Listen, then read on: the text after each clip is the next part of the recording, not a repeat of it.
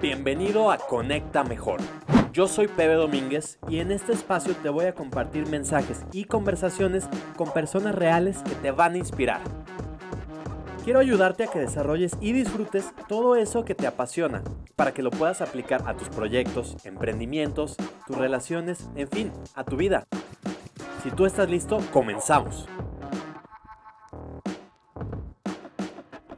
Hey, ¿qué tal? ¿Cómo te va hoy? Yo estoy bien, si es eso lo que quería saber. Y es que hoy toca que hablemos de un tema que en lo particular me emociona mucho y sé que probablemente a ti también, si estás aquí. Hoy toca hablar sobre creatividad. Y es que como sabes, en este programa te he estado compartiendo ideas que puedes aplicar a tu vida, a tus proyectos, cosas que van pasando en el día a día. Y para mí uno de los pilares es sí o sí la creatividad. Creatividad no necesariamente se trata de aparecer algo de la nada, inventar el hilo negro, así como no existía algo y apareció, arte de magia. No es así, aunque muchas veces así se entiende. Cuando pensamos en alguien creativo, a lo mejor muchas personas nos imaginaríamos como un genio que está así como inventando cosas y eh, cosas que no existían y en mi opinión no es algo que funciona así. Para mí la creatividad se trata más como del hecho de encontrar conexiones que aparentemente no están ahí, inexistentes, y creas algo nuevo. O sea, buscar dos cosas que aparentemente no tienen nada que ver y encuentras una manera de combinarlos para que funcione de una manera pues más creativa. Creativo. Todo suena más interesante así, ¿verdad? Eh, te pongo un ejemplo. Piensa, por ejemplo, en el teléfono de moda, que hoy podría ser uno de ellos, el famosísimo iPhone. Y tú podrías decir, bueno, su creador hizo, él inventó los teléfonos. Eh, pues no. Inventó, es más, ni siquiera los teléfonos inteligentes. Podríamos pensar, ¿inventó el Internet? Pues no, tampoco. O inventó el video o reproducir videos. No. Pero hizo algo que hasta ese momento no se había estado haciendo, o al menos no en esa escala. tener dentro de un dispositivo todos estos elementos que puede hacer, sí, por un lado teléfono, pero también podías tener internet y también podrías estar eh, viendo videos, escuchando música. Bueno, como que ya hoy, hoy todo se percibe como que es una sola cosa, ¿no? El smartphone y a veces incluso lo que menos hacemos es hablar por teléfono, que es para lo que originalmente se creó. Entonces, si te fijas, no se trata de que inventes cosas desde cero, sino que encuentres cómo combinar algunas cosas que funcionen bien y que llegue un momento en el que ya ni siquiera nos imaginemos cómo funcionaba antes de que esto se mezclara. Y es que no se trata solamente de hacer cosas que sabes que van a funcionar, pero también hay que basarse un poco entre cosas, vaya, tener un poquito de sentido común aunque también se dice que el sentido común es el menos común de los sentidos. Creo que lo que quiero decir con esto es que hay que tener un equilibrio entre lo que sabes que el mercado está buscando, pero también saber crear eso que el mercado aún no sabe que existe y por lo tanto pues no lo va a estar buscando, pero si supiera que existe, lo estaría buscando.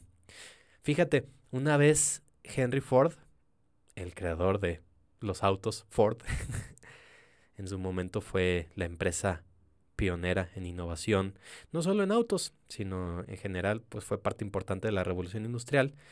Y él decía que si solamente escucharas lo que el mercado está pidiendo, pues no habría innovación. En ese sentido decía, si yo me pusiera a escuchar lo que las, lo, lo que las personas quieren, me hubiera puesto a trabajar en maneras de que los caballos corrieran más rápido. Porque si le preguntabas a las personas que no conocían el auto y que no sabían que eso existía, podrían decir, bueno, pues yo ya tengo un caballo, me permite llegar más rápido que a pie. ¿Cómo lo podría mejorar? Pues que fuera más rápido o más cómodo o no sé. Pero si entonces nos ponemos a pensar, ok, ¿cuáles son otras alternativas para lograr esto? Llegar más rápido a cierto lugar, de una manera más cómoda, o lo que a ti se te antoje, pues bueno, podremos entonces dar espacio a esto, a la innovación.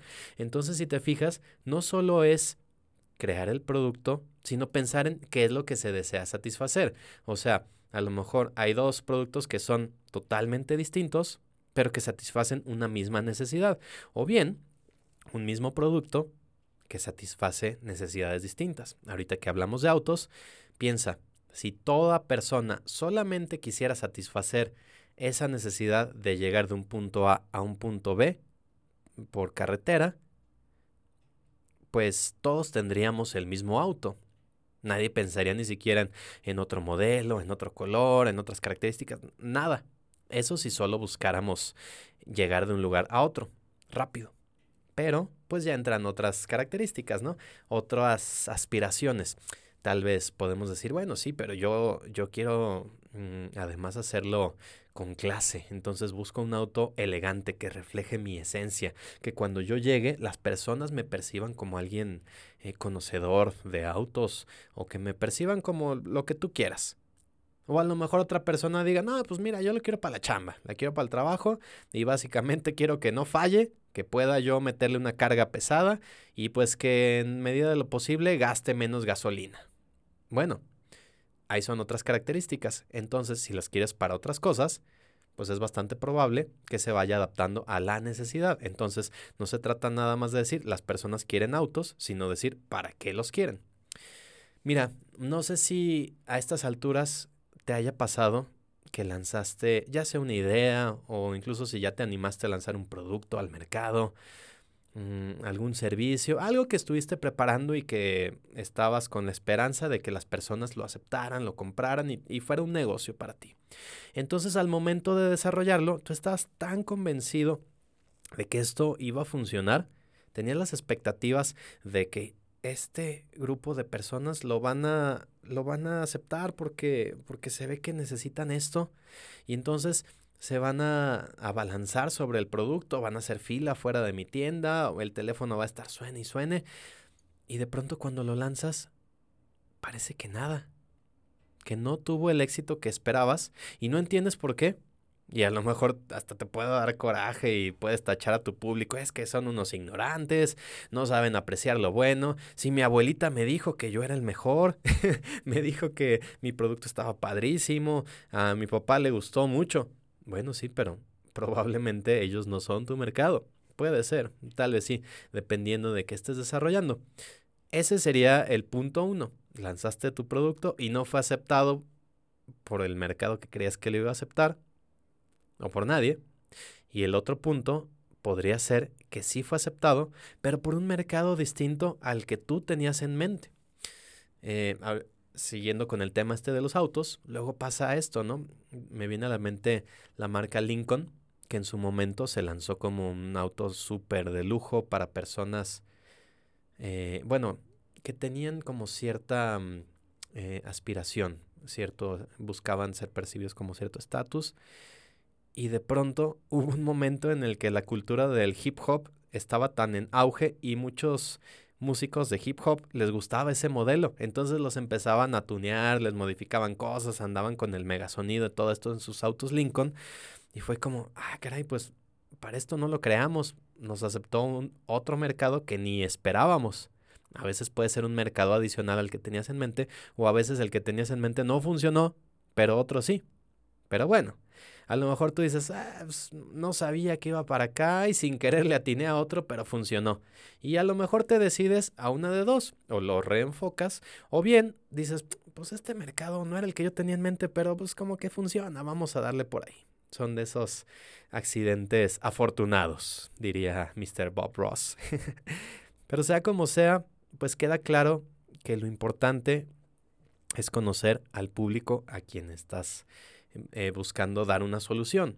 Porque no se trata de que tu solución, que en tu mente es fabulosa, es la mejor opción, y luego vayas y se lo ofrezcas a, toda persona de que es así. O sea, como que tú digas, ok, si yo, yo voy a, a, generar un producto para personas de tal nivel que se dediquen a tales actividades, y tú ya lo tienes así en mente, pero como que lo desarrollas y luego vas y se los ofreces, y después no lo, no lo aceptaron, y tú dices, pero ¿por qué?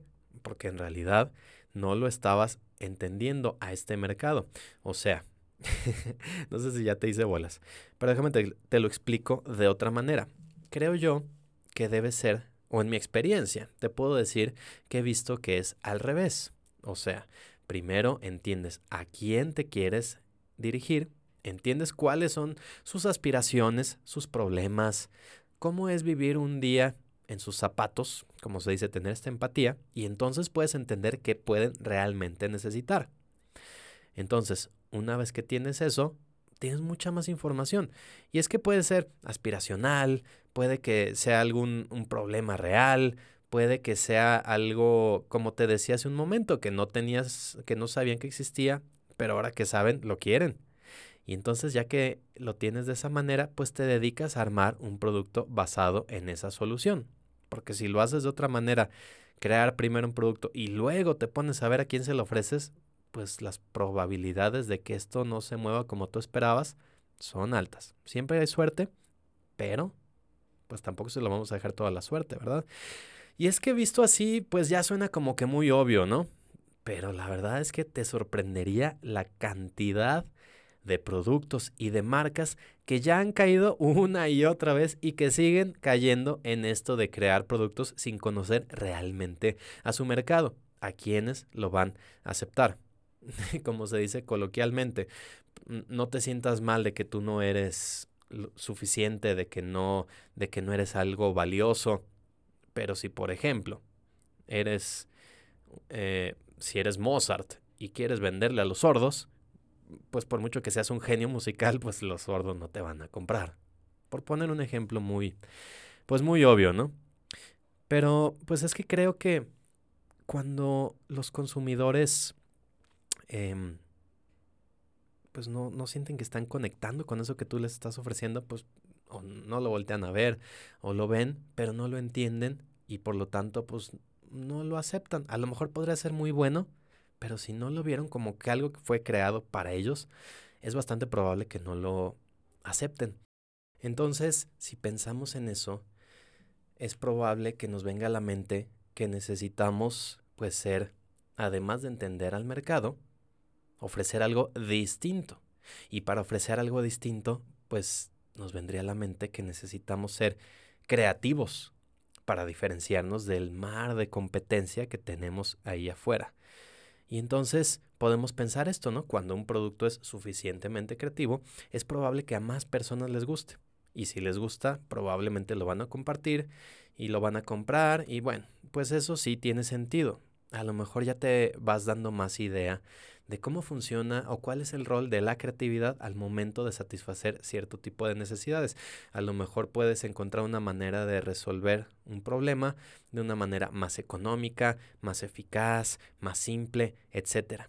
Y si encuentras esas formas en que lo puedes mejorar, pues tu entrada será mucho más sencilla. Ahora, hablamos de mejorar pero ¿qué es mejor y qué es peor? Porque para cada persona puede ser algo diferente. Y si hablamos de creatividad, pues no todos están de acuerdo en cómo se ve la creatividad.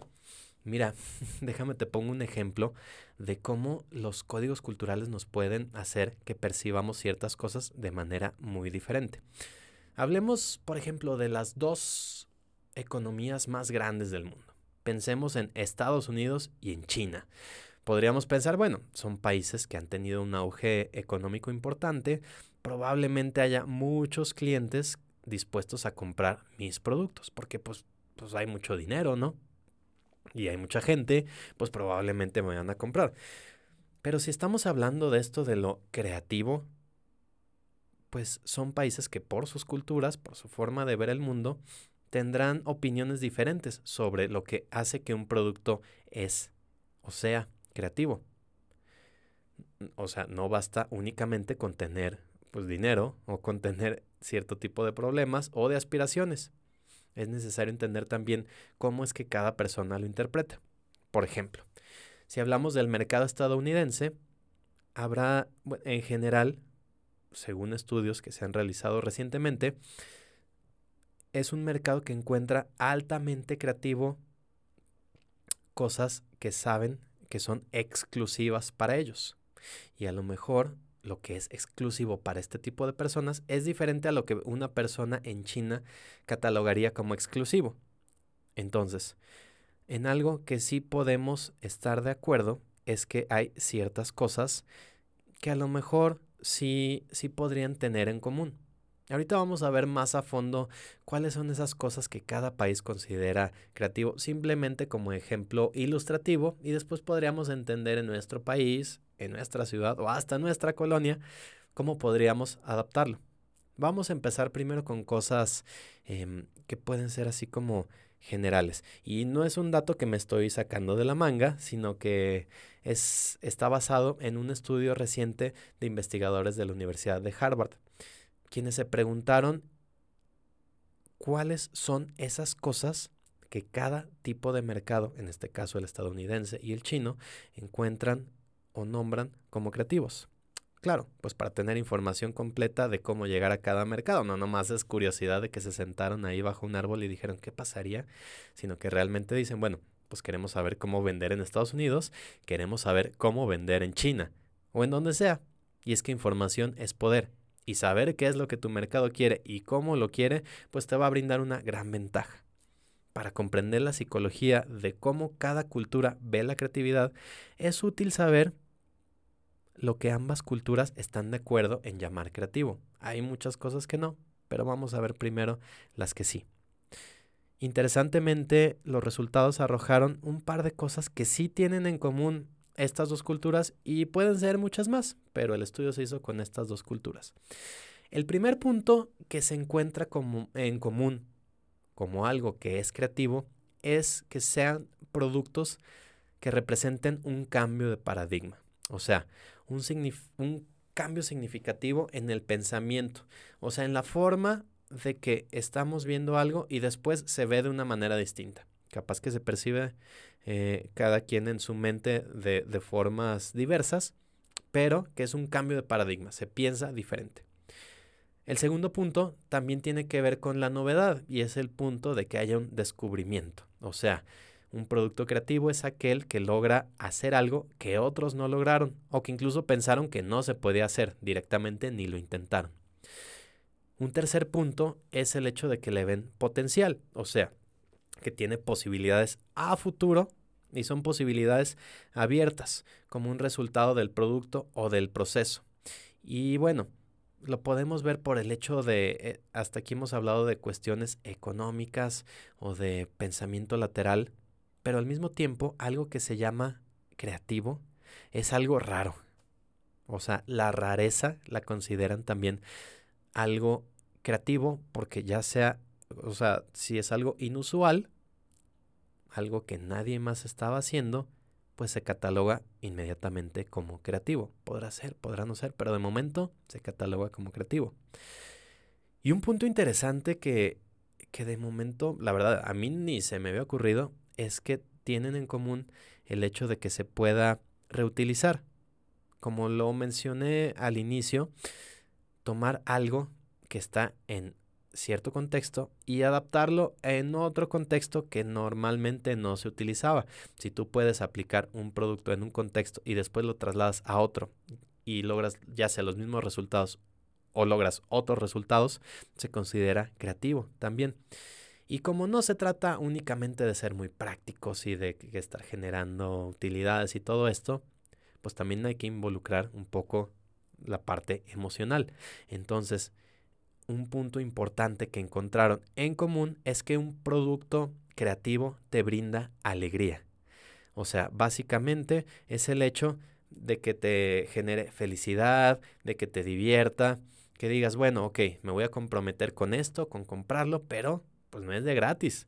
Yo quiero sentirme feliz de que lo adquirí, feliz de que lo tengo y feliz de que compré eso en lugar de otra que parecía similar, pero con esto estoy más satisfecho. Entonces, si te fijas, sí hay cosas que podrían tener en común. Y ahora, lo interesante.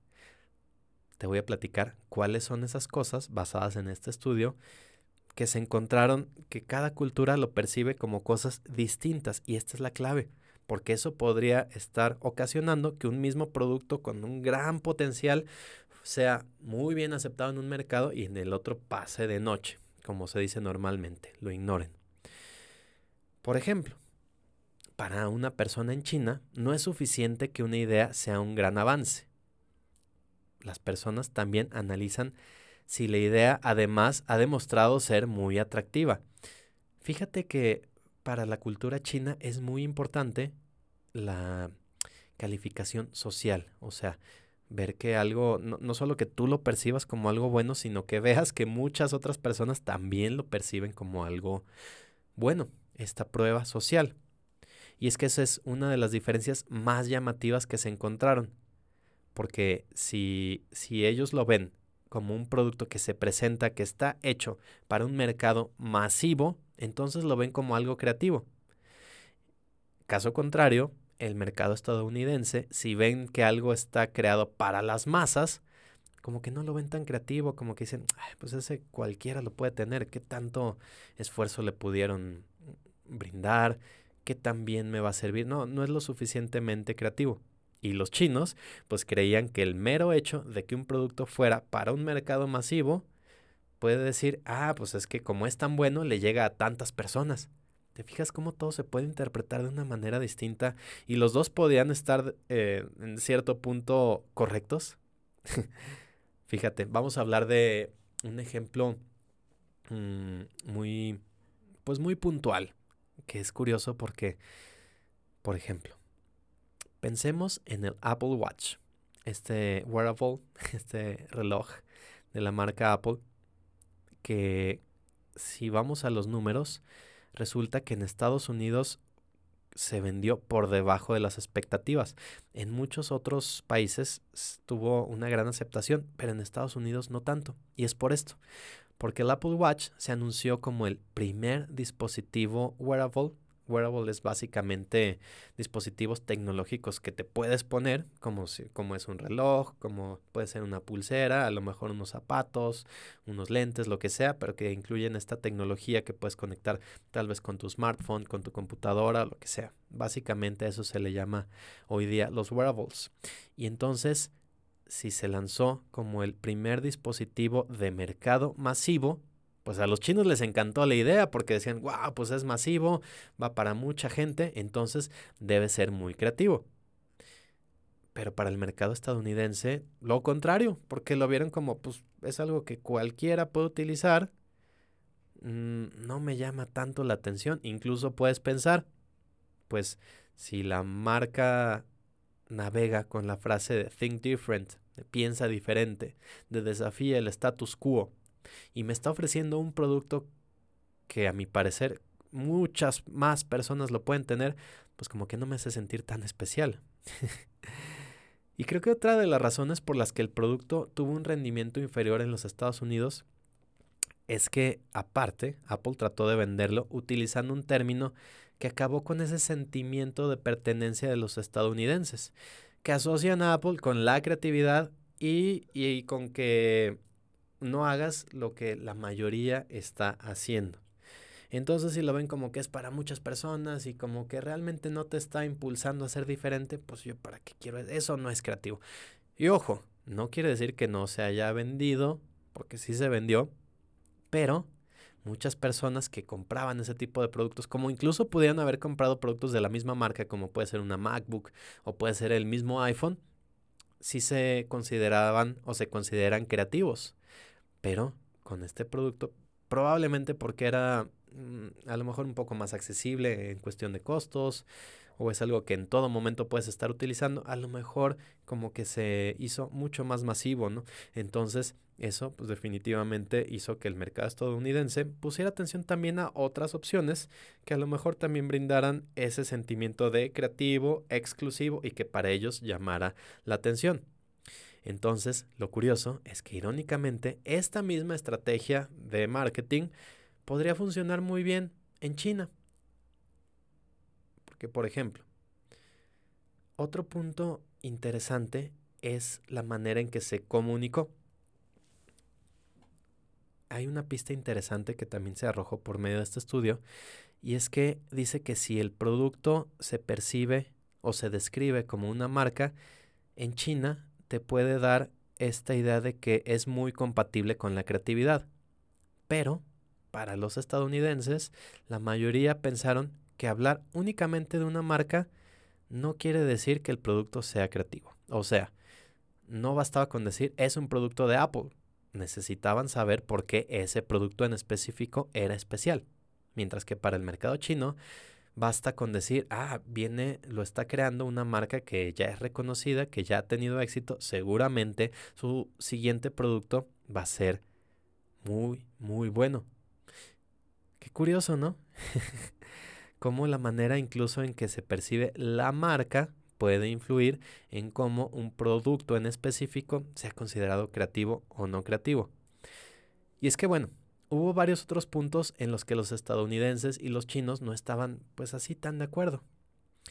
Por ejemplo, pensemos en que se va a lanzar un producto y primero se hacen unas pruebas en, en medios masivos como pueden ser las redes sociales, y entonces un producto demuestra tener muchísima aceptación en redes sociales o a lo mejor tuvo muchos inversores en Kickstarter o en este tipo de plataformas en donde tú lanzas una idea y si a muchas personas les gusta, ellos mismos te pues te meten fondos para como como que te donan dinero para que tú puedas desarrollar tu idea o, o, a lo mejor es un producto, una canción, un, un, álbum, un video o una aplicación, algo que puedes descargar. Si ha tenido muchas descargas, pues lo, el mercado chino lo ve como que es algo muy creativo. Y los estadounidenses, de nuevo, no. Así vean que se está, que está teniendo mucha reacción en redes sociales, que está recaudando muchos fondos para desarrollar el proyecto, se ha descargado lo que sea. A lo mejor lo compran, pero no lo consideran como tal creativo.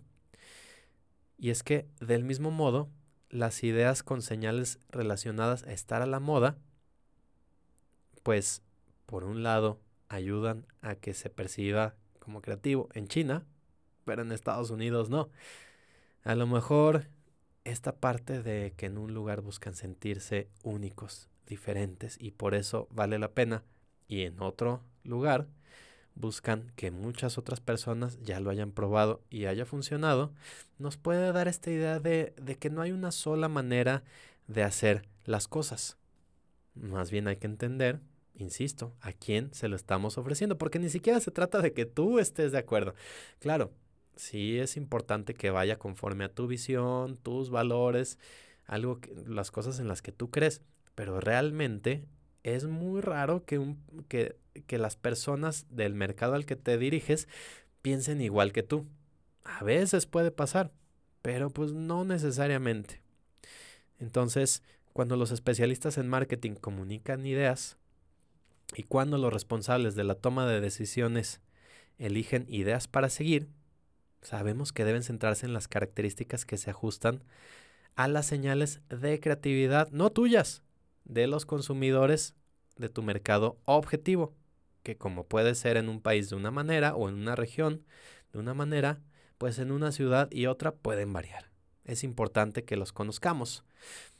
Pero bueno, déjame preguntarte, porque a lo mejor podemos decir, bueno, sí, sí, sí, ya, ya entendí qué es lo que se puede considerar creativo a nivel global, ya entendí que hay distintas culturas que pueden percibir como algo creativo o no creativo, pero a ver, a fin de cuentas, pues ¿para qué son los negocios? ¿no?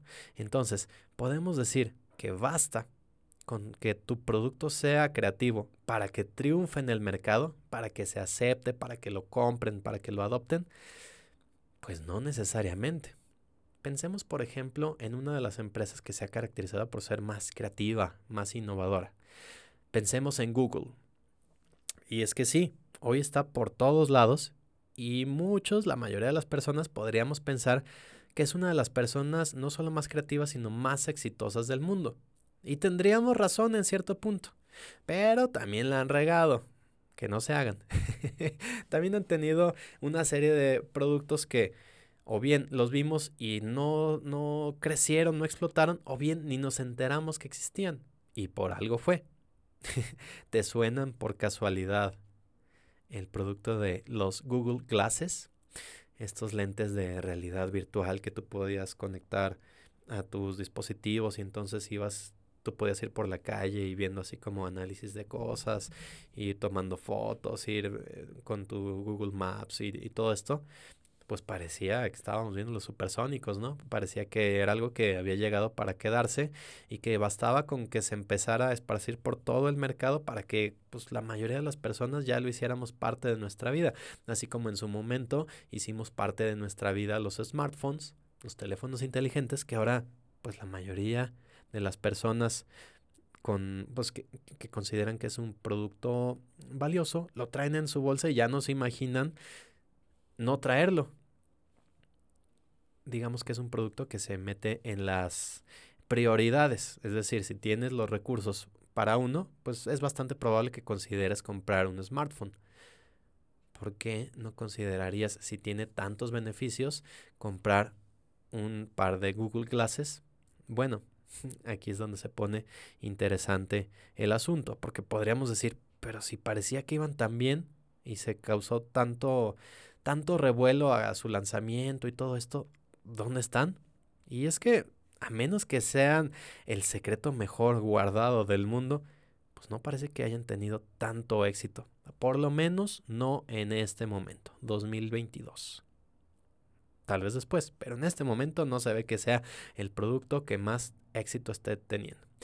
Y es que pues se aventaron el volado, como te decía, no siempre sabes lo que va a funcionar y no siempre el mercado te puede decir exactamente lo que está buscando, porque a veces ni siquiera sabe que hay ciertas cosas que existen y entonces a veces sí te tiras el volado a decir, bueno, nadie más está haciendo esto o muy pocas empresas lo están haciendo, vamos a apostarle y vamos a ver qué pasa. Y entonces los lanzaron y nada, como que nomás no pegó. Y es que pasaron varias cosas. Lo primero, pues era así como esta cuestión como estética, como que no se veían muy cool, ¿no? o sea, se veían raros. Y bueno, no lo dije yo, muchas personas estaban de acuerdo en que no era un producto que estéticamente los hacía ver bien. Y aparte, pues como que era un poco extraño para lo que el público estaba acostumbrado. Ojo, tampoco eran muy baratos. Su lanzamiento inicial fue de alrededor de unos 1.500 dólares.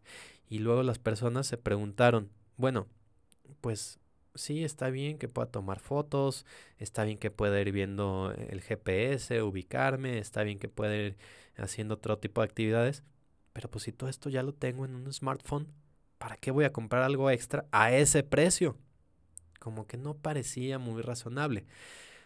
Y entonces, bueno, Obviamente también algo tuvo que ver la carga social. Imagínate, no sé si, si a ti te tocó ser o tener un conocido que sí adquirió un, un par de, de, estos Google Glasses y que los usara así en una reunión, pues como que estaba medio raro, ¿no? No sabía si, si, te estaba analizando, si hacía como que estaba hablando contigo, pero en realidad estaba escuchando o viendo otra cosa. O sea, como que esta cuestión aspiracional como que no, no pegó tanto porque incluso al principio dijeron, bueno, ya sé, vamos a mostrar celebridades de nivel mundial utilizándolos y entonces eso va a hacer que las personas se les antoje usarlos. Y mostraban personas como Oprah Winfrey o incluso el príncipe Carlos los utilizaban. Y yo pienso, el príncipe Carlos, ¿para qué los utilizaría? Pero bueno, se basaron en esto, ¿no? Buscar personas como a nivel aspiracional que dijeran, ah, bueno, si hasta ellos los usan o si ellos lo usan, pues probablemente algo saben, capaz me convendría. Pero ni así, no fue socialmente aceptado, no fue económicamente aceptado y no se percibió, o sea, sí se percibió como algo creativo, pero no bastó con eso para decir lo necesito. Entonces, bueno, este es un ejemplo que nos hace ver que no necesariamente algo muy creativo tiene garantizado el éxito. Imagínate aparte que ciertas cosas como atributos que tenía este producto, por ejemplo, decir, ah, es que tú puedes ir en tu automóvil conduciendo y entonces ahí te va mostrando el camino, hacia dónde hay que dar vuelta y todo esto, el pronóstico del tiempo, lo que tú quieras. Pero en realidad resultó contraproducente hubo países en donde incluso prohibieron su uso mientras conducías un auto porque decían, pues es que te distraes más de lo que te está ayudando. Entonces, todo esto ocasionó que el proyecto se dejara ahí guardadito o temporalmente. Podríamos pensar, no, pues fracasaron. Y depende, depende. porque sí, no, de momento el mercado parece no estar listo para ese producto en específico y habría que dejar un cierto tiempo para saber si es que el mercado todavía no está listo, pero más adelante sí va a estar, o simplemente hay que hacer ciertos ajustes. Habría que ver. Pero también puedes buscar otras alternativas en otro tipo de mercados. Y entonces el equipo de Google se preguntó, bueno, a lo mejor de momento no es un producto de nivel masivo, pero a lo mejor sí tiene muchos usos prácticos. Y entonces empezaron a ofrecerlo, pero más bien al mercado de la, eh, de la industria. muchas empresas multinacionales, tales como Volkswagen, DHL o incluso Boeing, las han hecho parte de su trabajo del día a día porque se han dado cuenta que este tipo de de accesorios sí les permite realizar ciertas tareas específicas. Digamos que hay ciertas tareas en donde necesitas estar obteniendo cierto tipo de información, pero necesitas tener las dos manos libres. Bueno, ahí puede ser. Y entonces se dieron cuenta que hay ciertas industrias que sí podrían captar eh, los beneficios y sí podrían darle un uso práctico, muy práctico a sus productos. Ya no digamos el aspiracional, sino se dieron cuenta que incluso su producción estaba mejorando. Entonces, bueno, pensemos, ¿es creativo? Pues sí, este producto fue muy creativo, es innovador totalmente. ¿Garantiza su éxito comercial en un público masivo? No necesariamente. Podrá haber casos que sí, pero no solamente por ser creativo. Y ahora, ¿significa que todo está perdido? Pues no necesariamente tampoco. O sea, y este es como encontrar el, como dicen, el sweet spot, ese momento en el que sabes si hay que empujar un poquito más o si sabes si hay que retirarte. Porque a veces también nos aferramos tanto porque creemos que es tan buena idea o porque sentimos que ya le dedicamos tanto tiempo que pues, sería un fracaso si lo dejo. Mejor encuentro la manera de que funcione.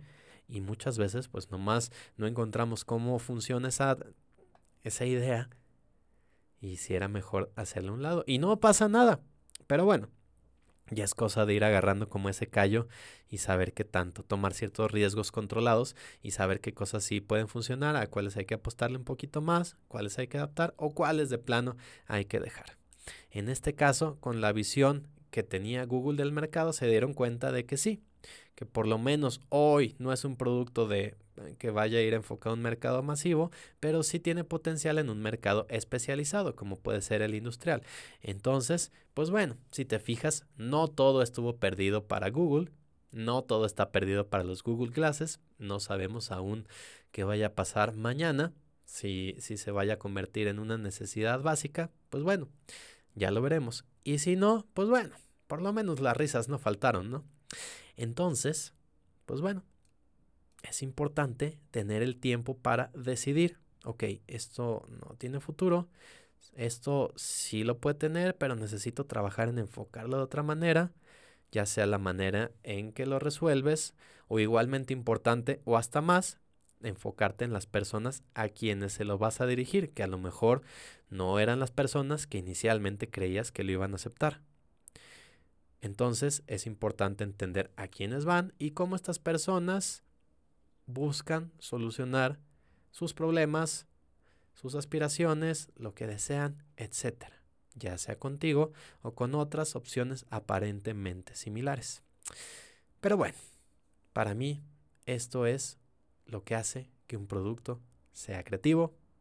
Para mí esto es lo que es necesario tomar en cuenta para tener un poquito más de porcentaje de seguridad. No te estoy diciendo que tengas el 100% de seguridad, porque incluso si hoy fuera así seguro, mañana podría variar, o al revés. Pero bueno, nos da un poquito más de información. Y entonces, información es poder. Y tú quieres tener el poder, ¿verdad? en fin, amigos, pues con esto terminamos un episodio más de Conecta Mejor. Yo soy Pedro Domínguez y te deseo que tengas un día espectacular.